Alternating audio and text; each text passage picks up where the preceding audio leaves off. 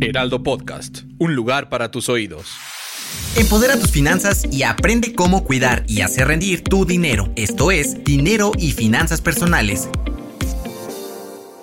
de los montadeudas está dando mucho de qué hablar, pues fue una sorpresa que a través de apps de créditos fáciles se tuviera acceso a información personal, que luego fue usada para extorsionar y se cobraran montos excesivos de esos préstamos. Por eso es que hoy en Dinero y Finanzas Personales platicaremos con los expertos de Pentaphone, un contact center debidamente certificado para que nos digan las medidas de seguridad que debemos tener en cuenta al momento de recibir una llamada de este tipo de centros. Con nosotros está Antonio Fajer. Gracias por acompañarnos, Antonio. Primero que nada, me gustaría que nos expliques la diferencia entre un call center y un contact center y cuáles son los clientes que tienen específicamente en el sector financiero.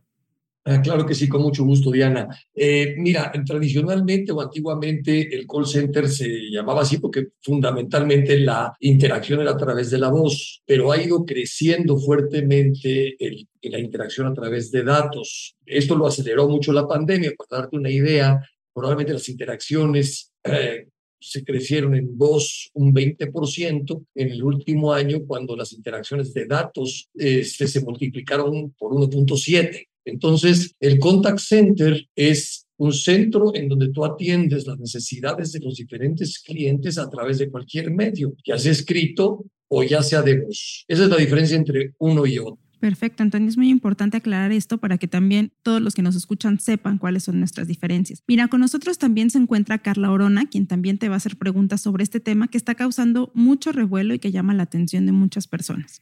Hola, buenas tardes, Antonio. Mucho gusto.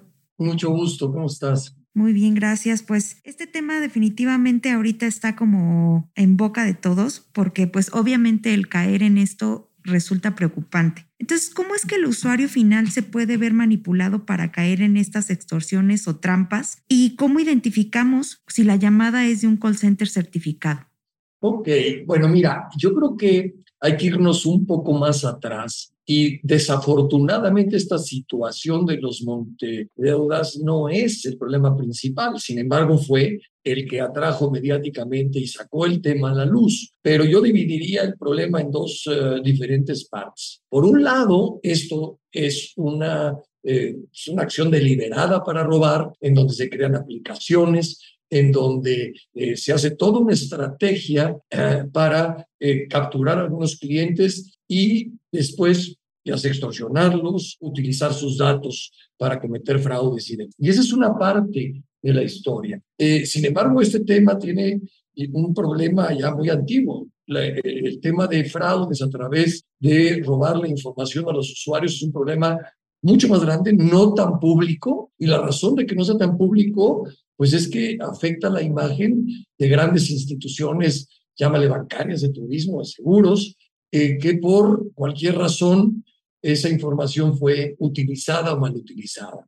En este caso, pues al ser un aplicativo que, o aplicativos que se diseñan específicamente eh, para robar datos o para robar a las personas o para extorsionar a las personas, claramente se hizo más mediático. Pero el problema es que el eh, crimen organizado eh, se ha infiltrado, al igual que en otras industrias, en la que sea de gasolina o de derecho de piso, etcétera, los call centers no están exentos. Entonces, eh, ¿qué es lo que pasa? Vamos a distinguirlo en dos. Por supuesto que hay un tema en donde hay una organización, crean aplicaciones o páginas de Internet o cualquier medio de capturar y engañar a los clientes. Hiring for your small business? If you're not looking for professionals on LinkedIn, you're looking in the wrong place. That's like looking for your car keys in a fish tank. LinkedIn helps you hire professionals you can't find anywhere else, even those who aren't actively searching for a new job but might be open to the perfect role. In a given month, over 70% of LinkedIn users don't even visit other leading job sites. So start looking in the right place. With LinkedIn, you can hire professionals like a professional. Post your free job on linkedin.com slash people today. Eh, con condiciones muy favorables de préstamos y demás. Eso desgraciadamente ha sido mal utilizado porque por la parte buena, cuando son compañías serias, esta forma de ofrecer estos servicios le dio acceso a mucha gente a tener créditos, créditos baratos, créditos chicos, con pocos trámites. Y desgraciadamente llega este crimen organizado y todos pagan de alguna manera los platos rotos. Mal juzgar tanto a los que honestamente están haciendo un negocio como los que están usando esto para extorsionar.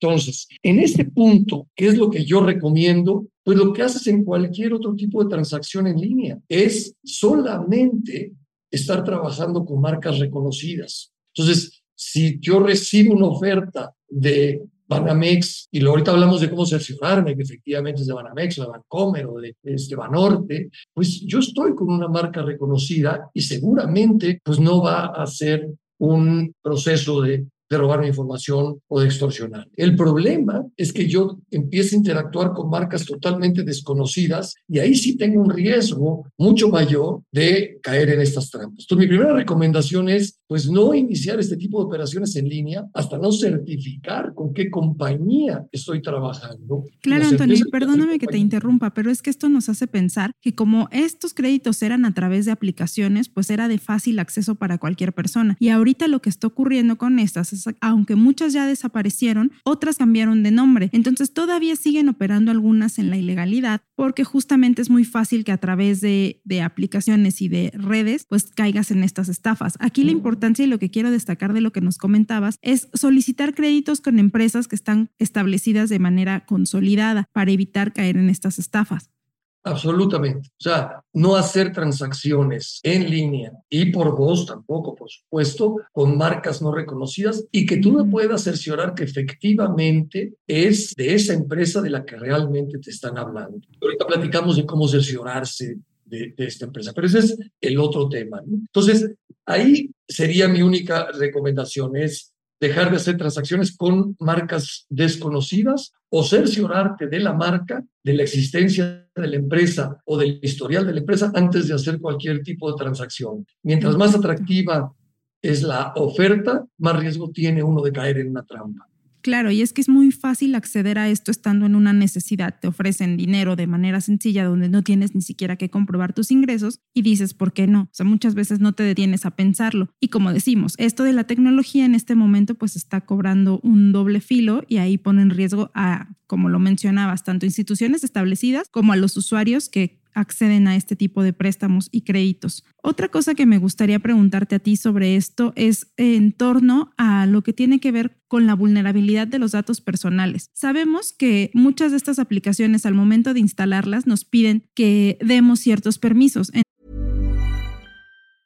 Mom deserves the best, and there's no better place to shop for Mother's Day than Whole Foods Market. They're your destination for unbeatable savings, from premium gifts to show-stopping flowers and irresistible desserts. Start by saving 33% with Prime on all body care and candles. Then get a 15-stem bunch of tulips for just $9.99 each with Prime. Round out Mom's menu with festive rosé, irresistible berry chantilly cake, and more special treats. Come celebrate Mother's Day at Whole Foods Market. Burrow's furniture is built for the way you live.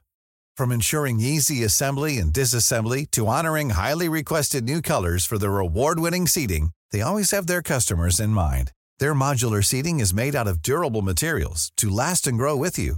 And with Burrow, you always get fast, free shipping. Get up to 60% off during Burrow's Memorial Day sale at burrow.com slash ACAST. That's burrow.com slash ACAST.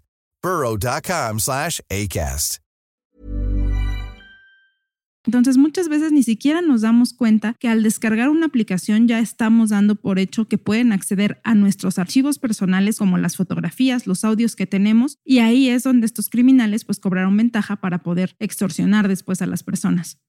Sí, totalmente. E, este problema de datos personales también lo dividiría en dos. Una, lo que tú comentas. Y desgraciadamente nadie checamos cuál es la política de privacidad y lo que tú estás autorizando cuando decides participar. Tú dices, estoy de acuerdo con los términos y probablemente no vemos los términos que son muchas hojas. Y normalmente, ¿qué sucede? Que estás autorizando el uso de tus datos. No sería tan grave si esos datos, no, digo que esté bien, pero si esos datos fueron utilizados para que después te llamen para ofrecerte otro producto, ese es el problema menos grave. Este, y eso generalmente pasa incluso con todas las organizaciones bien reconocidas. Sí, en los contratos a veces viene eso establecido también. Y muchas veces es, lo damos como por hecho. O sea, la verdad es que no, no nos ponemos como a revisar tanto el a qué le estamos dando acceso en general en, en todo lo que son aplicaciones. Totalmente, así es. Y, tú lo estás autorizando. Eh, porque hay una ley de protección de datos en la que nadie puede utilizar tus datos relacionados. ¿Qué significa? La ley nos protege a todos nosotros de que nadie sin tu autorización puede usar un dato relacionado. Y un dato relacionado es tu nombre más tu número de teléfono y cualquier otro dato, tu ubicación, tu código postal, etcétera. Eh, más que lo autorices. Desgraciadamente lo autorizamos más seguido de lo que creemos. Eh, entonces, una es pues, tratar de evitar autorizar a todos los proveedores a que utilicen tus datos, sobre todo proveedores no prestigiados. Pero ese, desgraciadamente, no nos salva de lo que está sucediendo y es lo que yo hablaba al principio. En los centros de contacto se manejan las bases de datos de los clientes. Las grandes instituciones bancarias, de seguros, de turismo, etcétera, le entregan bases de datos a los eh, centros de contacto para que puedan atender a sus clientes. Y si los centros no tienen certificaciones, eh, certificaciones mundiales de seguridad, el, esos datos, esa base de datos está en riesgo. Alguien puede tomarla y, de la misma empresa, incluso dentro del call center y venderla, eh, o dentro de los procesos, si no tienes la tecnología adecuada dentro de los centros de contacto, a la hora que tú estás dando datos, esos datos los puede estar tomando alguien y hacer mal uso de ellos. Los datos de tu tarjeta y después te aparecen una serie de cargos. Entonces, aquí, ¿cuál es la protección por excelencia? La responsabilidad cae en la institución que contrata al centro de contacto. Esa es la responsabilidad primaria. Hoy todavía hay grandes empresas que contratan centros de contacto que no tienen certificaciones de, de, seguridad de alto nivel.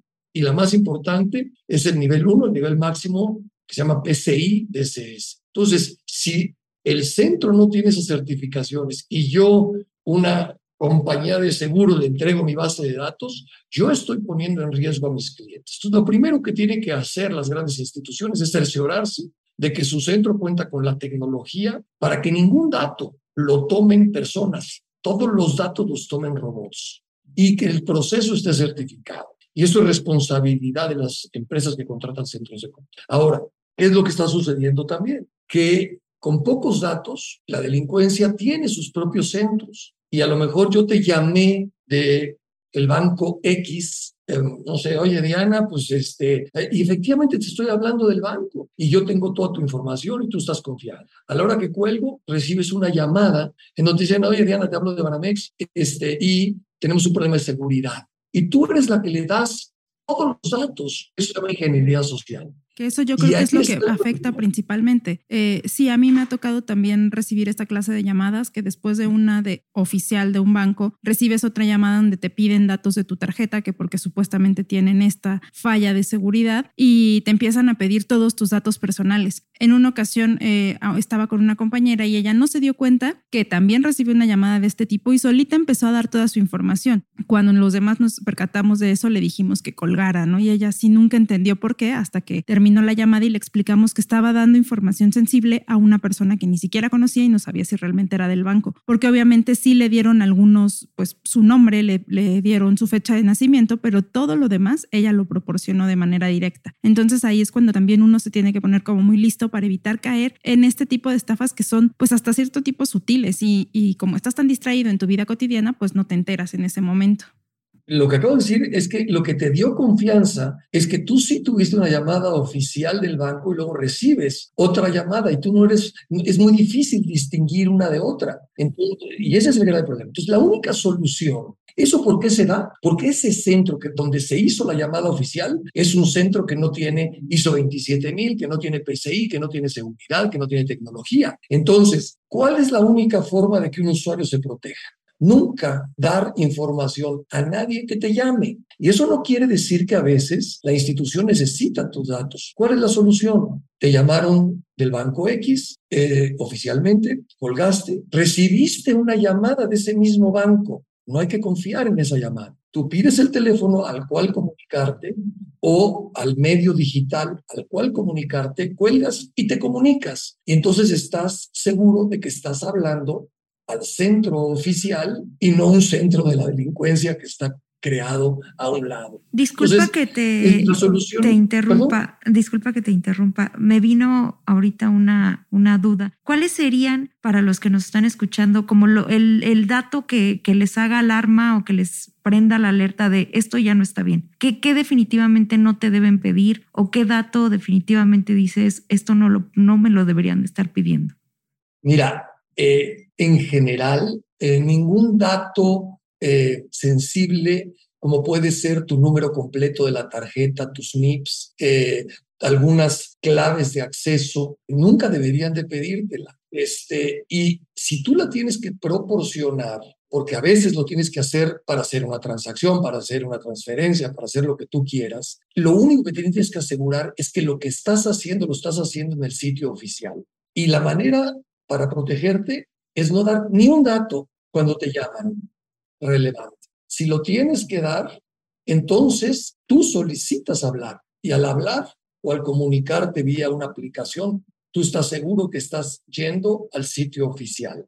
No sé si expliqué esa parte de, es muy difícil distinguir a alguien de un sitio oficial a alguien que te está tratando de robar información. Por eso es que la única manera es asegurarte que estás hablando al sitio oficial. Sí, es algo un poco complicado porque, pues te digo, si estás distraído no te das cuenta, pero sí eh, hay que hacer esta insistencia en si recibes una llamada después de una llamada del banco, pues no dar tus datos personales. Creo que esa sería una clave que podemos dejar eh, como sentada en este episodio para las personas que nos escuchan. Y otra cosa que se, eh, que se ha estado consultando mucho en redes es saber en qué momento tienes que dejar de pagar las deudas si es que fuiste víctima de este tipo de estafadores que son los montados deudas. Aquí lo que me gustaría aclarar es que el Consejo Ciudadano para la Justicia de la Ciudad de México dio a conocer que los pagos se suspenden cuando las personas que solicitaron los créditos fueron víctimas de actos de violencia, por ejemplo, a través del hostigamiento la intimidación. Entonces, solo en esos casos es cuando se deberían dejar de pagar estas deudas de estas personas que operan como montadeudas. Y bueno, Antonio, yo quisiera agradecerte mucho tu participación y el tiempo que nos has dedicado en este episodio de Dinero y Finanzas Personales. La verdad es que las recomendaciones que nos has dado han sido muy certeras para este tema de montadeudas que está mucho en boga ahorita y que está generando muchas dudas y controversias. Y pues gracias. Eh, te agradezco mucho, Antonio Fajer de Pentafon, por tu tiempo. Yo soy Diana Zaragoza, conmigo estuvo Carla Orona y pues queremos recordarles que escuchen el episodio de Dinero y Finanzas Personales a través de la página del Heraldo de México y las diferentes plataformas. Hasta la próxima.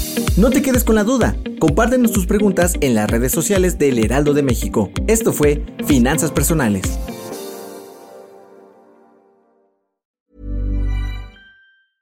Mom deserves the best, and there's no better place to shop for Mother's Day than Whole Foods Market. They're your destination for unbeatable savings, from premium gifts to show-stopping flowers and irresistible desserts. Start by saving 33% with Prime on all body care and candles. Then get a 15-stem bunch of tulips for just $9.99 each with Prime. Round out Mom's menu with festive rosé, irresistible berry chantilly cake, and more special treats. Come celebrate Mother's Day at Whole Foods Market.